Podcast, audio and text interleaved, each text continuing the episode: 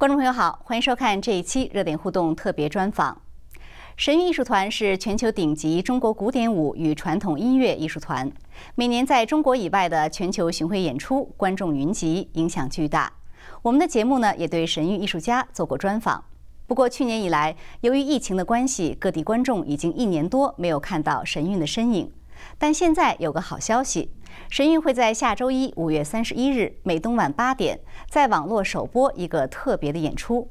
那么是一个什么样的演出？为什么神韵也开始在网络播出？本期节目我们很高兴邀请到了神韵的主要领舞演员王琛来为我们介绍这个特别节目，同时呢也就大家关心的话题做些解答。王琛你好，很高兴见到你。主持人你好。嗯，好，谢谢。呃，非常感谢你能抽出时间来上我们的节目。呃，神韵艺术团呢，它往年一直在全球巡回演出，在各地呢也有很多的粉丝。那我想先问你一个问题，我想很多粉丝呢，因为已经一年多没有见到神韵的演出了，他们可能也很关心神韵演员在疫情期间啊这个生活状态。那我想先问问你，疫情对于你们的这个生活和训练影响大不大？嗯，因为今年疫情的原因嘛，神韵没有办法出去巡回，在去年三月份的时候就已经停止巡回了。但其实这个呢，也给神韵的演员提供了很多在个人技术技巧上提高的机会。有的时间多了呢，大家也能静下来多看看书，然后钻研钻研自己的专业，其实是给神韵演员很多自我提高的空间。嗯，所以也是有挺挺有好处的啊。我想，对于其实很多人来说，这个疫情带来生活状态的改变，可能也有一些好的正面的影响。呃，那我想今天主要请请您先来谈一谈，呃，神韵在周一的这场网络首播。呃，这场首播的名字啊，这个特别节目的名字叫《神韵身带手跨带腿身韵身法技术展示》。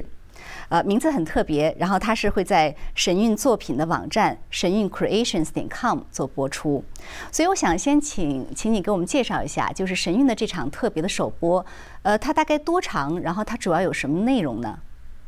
嗯，这次会舞蹈这方面会有两个节目出现，一个是。身带手跨带腿技术技巧，这个大概时长是十五分钟，主要做的是一个以展现伸带手跨带腿这个最高境界的身运身法的技术要求，体现在这个技术技巧当中，然后给观众展现一个比较多技术技巧的一个这样的节目。另外一个主要是嗯身韵部分的元素，也就是说。中国古典舞基本身韵中的提、沉、冲、靠、含、舔、移等等这些元素组成的一个比较教学方面的这种节目，对，嗯，好像我看网站上还还有显示说有小提琴协奏曲是吗？对，有一些小型的音乐会，这边现在会有一个梁祝，嗯，就是非常传统中国的一个乐曲。嗯，是，呃，我觉得就是这个似乎听上去是个很难得的机会啊，能够让大家看到，呃，神韵演员就是在幕后这种技巧，甚至排练的时候，呃，或者训练的时候能做的这样的做出的这样的一个技巧的训练的这个状态。刚才听你提到了很多专有名词，我想观众朋友可能不太懂，所以我想请你进一步解答一下，解释一下啊。呃，首先就是说，身带手，胯带腿。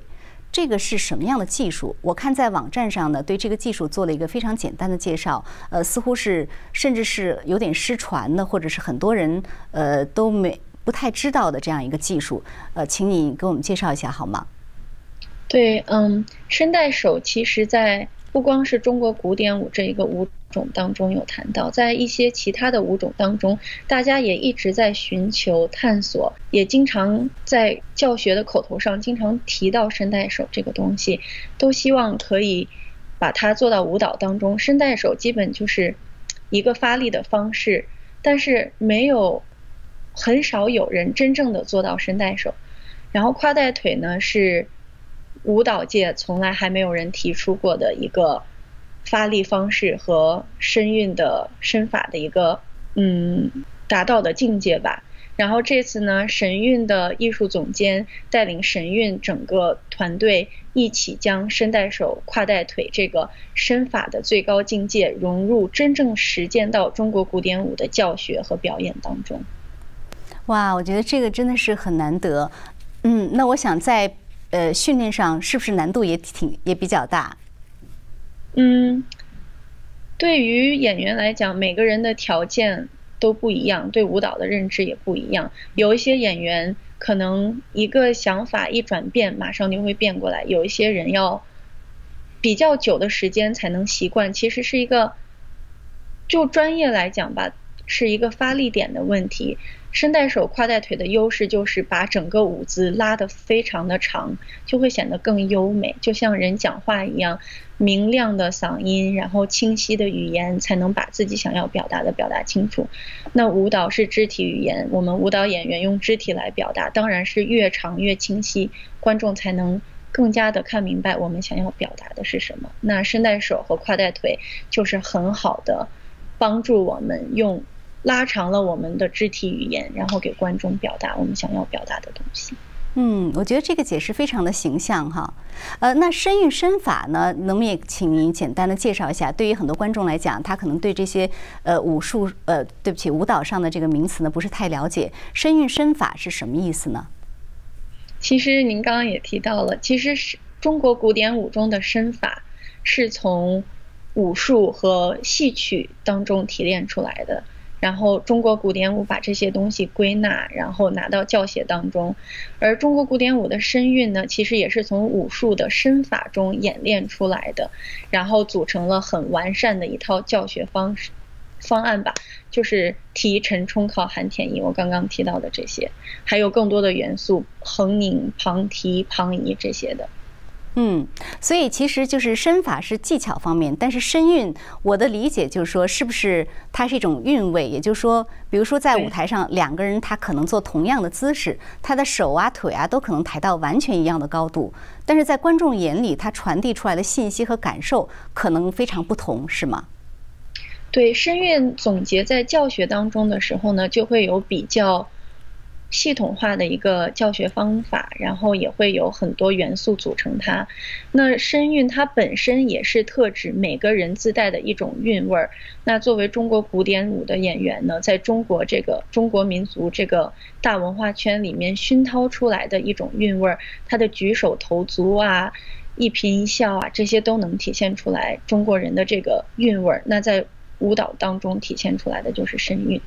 嗯，我觉得非常期待这个周一的首播。那我想问问您，就是观众从这个独特的、特别的首播节目中，他可以看到什么？他会有什么样的收获呢？嗯，作为我们神韵演员来讲吧，我们当然是把纯善纯美、正统的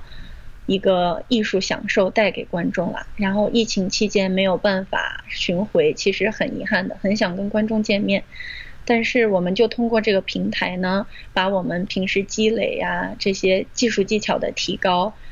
从这个平台上展现给观众，我们平时想要表现的纯善纯美的一种艺术吧。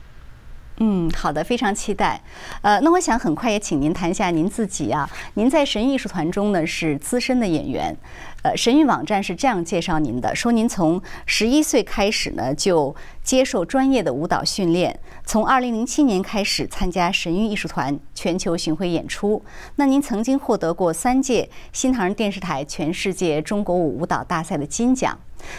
在神韵艺术团这么多年，呃，跟我们很快谈一谈您的成长和感受，可也许概括的说。嗯，我觉得在神韵这个艺术团，我学到了很多。不单单是舞蹈技术技能方面的东西，让我更认识到作为一个艺术演员，作为一个舞蹈演员，在台上可以跟观众直接有沟通的这样一个人，更重要的是演员自身道德修为的提高。嗯嗯。那观众在舞台上啊，他看到神韵演员塑造的这个人物呢，都是呃栩栩如生，非常能打动人。因为神韵它它是展现了很多中国传统文化中的故事啊、人物啊，呃，或者各个民族啊。所以，比如说，不管是木兰、花木兰啊，还是穆桂英，还是《三国演义》中的草船借箭等等，都非常就是演员看起来他们可以很从容的就可以把人物表演到位啊。但是，我想这背后应该有着一个非常不同寻常的一个摸索磨练过程。呃，请您谈一谈从自身的这样一个经验谈一谈好吗？嗯，比如演人物的时候吧，我经常。我饰演的大多数人物都是中国传统女性，那我自己就得从文化这方面开始发展，就是从里面开始，首先要把每个人物的历史背景、他的生长环境，然后他的性格，当时那个朝代发生的事情，当时那个朝代的整个氛围是什么样，就是说，首先就是在。文化这方面做足功课，让我很全面的了解这个人物是怎么样的，然后我再从舞蹈方面，因为像演员都有一个二度创作的问题，导演给了你一个剧本或者一个人物和他想象人物的要求，然后当我接到人这个人物的时候，我会跟这个人物有个碰撞，再把我对这个人物的理解。再加以完善，最后将一个人物这样呈现出来。所以不光是台上肢体语言的表现或者是表情，其实背后有很多文化的功课是要去做的。嗯，那您能不能举一些例子？比如说举一个比较成功的例子，呃，另外再举一个也许有点遗憾的例子呢？嗯，比如说我比较年轻的时候做的跳的一个人物穆桂英，那个时候。我也是用了同样的方法，但是人生阅历不足吧，然后也没有完全真正的学习到一个演员怎么样在舞台上很好的展现一个人物。那个时候我也是去一样查资料啊，然后每天听很多遍音乐呀，但是没有真的把我自己这个人放到这个人物里。就像说，当我站在台上的那一刻，我就是穆桂英这个人。而是我还是想哦，王琛在表演这个人物，但是等到后来慢慢机会多了，表演的人物多了，经验积累起来，我就真的要嗯，把你自己设身处地的放到那个人物的当时的那个时代，然后真正的去嗯体会那个人。当时某件事情发生在那个人身上，然后你怎你会是怎么样的感受？真的把自己融入到那个角色当中去。当然也有很多别的，也是一样的，去后面读文献、查资料、听音乐，这些都是一定要做的。但是就是说从心情、心态上的一个转变，就是我真正把自己当做那个人，然后从那个人的角度出发去思考他遇到的问题。就说不是说只要技巧到位、表情到位就可以演好人物的。对，因为中华文化五千年嘛，很多内涵在里面。如果只是表面上的一些东西的话，那大家都能去做到了。我觉得很注重的就是怎么样把自身对中国文化的认识和中国古典舞这些技术技巧融入在一起，全方面的在台上展现一个人物这样子。嗯，我记得以前看到过有一个对您的采访啊，里面您提到了您在后来表演呃一位等了丈夫十八年的妻子的这样一个呃故事中，就是当时您觉得您后来呃说到就是那个表表现最终呈现出来的表演，您还算比较满意的，能不能跟我们说一下那个故事？嗯，像我是表演寒窑中的王宝钏，然后她就是苦守寒窑十八年，等她的。丈夫薛仁贵去为国尽忠吧，然后回来这样子的一个故事。嗯，当时其实我现在回头看一看，其实有很多做的还是不完善的地方，可能当时觉得做的还可以吧。其实当时也是历史，嗯，就是查文献、查资料，然后每一遍听音乐，在一个舞蹈里面，有的时候导演会要求一些点。比如当时老师讲的一个这个舞剧里面要几个泪点，在什么时候你突然要突然有眼泪出来呀，或者是非常打动观众的地方。最开始的时候，我就是用了一个很外在的方式去训练自己，我就一直听音乐，每当听到音乐那个点的时候，我都要求自己啊，这个时候眼泪要下来。但是后来慢慢的在这个过程中，真的把自己放到人物当中的时候，到那个点的时候，他自己就会出来了。哇，我觉得听您说这个，我自己都有点感动。那可是神韵演出这么多场，您每一场都能用同样的这种饱满的这种去去表达吗？嗯，我是这样子要求自己的，也许有时候过多，有时候过少，但是都会完整的将这个人物所要表达的情绪完整的表现出给观众。嗯，呃，那我想呃再问一下，就您刚才提到的这个故事，这个表演，呃，那您就是在查阅，是就是查阅资料，呃，然后再去听，再去理解这个故事，所以就说您要读很多有关这个文化方面或者跟这个故事相关的历史的知识，是吗？嗯。每个人习惯不一样吧，有的人就对这方面比较感兴趣。但是我觉得每一个神韵的演员，只要是要表演人物的时候，大家都会下去做这些功课的。去，不管是你看以前，也许有别的舞蹈团体做过同样的这样的节目，那我们也会去参考，然后去看一看。别人的长处在哪里？然后从文献，文献也有不同的说法，每个人角度都不一样，或者是一些影视作品啊、戏曲作品，就像王宝钏这个节目，其实有很多是从评剧里面出来的，中国戏曲里面出来的，都可以做考量。嗯，呃，我我感觉就是神韵演员他在呃表演、在塑造人物或者在这个准备演出是都是非常用心的去做。呃，而且这么多全球巡演的场场次啊，我觉得这个也是对不管是体力、精神各方面的要求都很高。您觉得为什么作为神韵演员能够这样的去付出、这样的用心去做这个事情呢？我觉得真的是发自内心的喜欢和愿意去做吧。因为神韵的宗旨是恢复中国传统文化嘛，那所有的神韵的演员在这里做的都是有意愿，想要给观众。展现最正统传统的中国传统文化，也希望在舞台上可以将纯善纯美的东西带给观众，打动观众，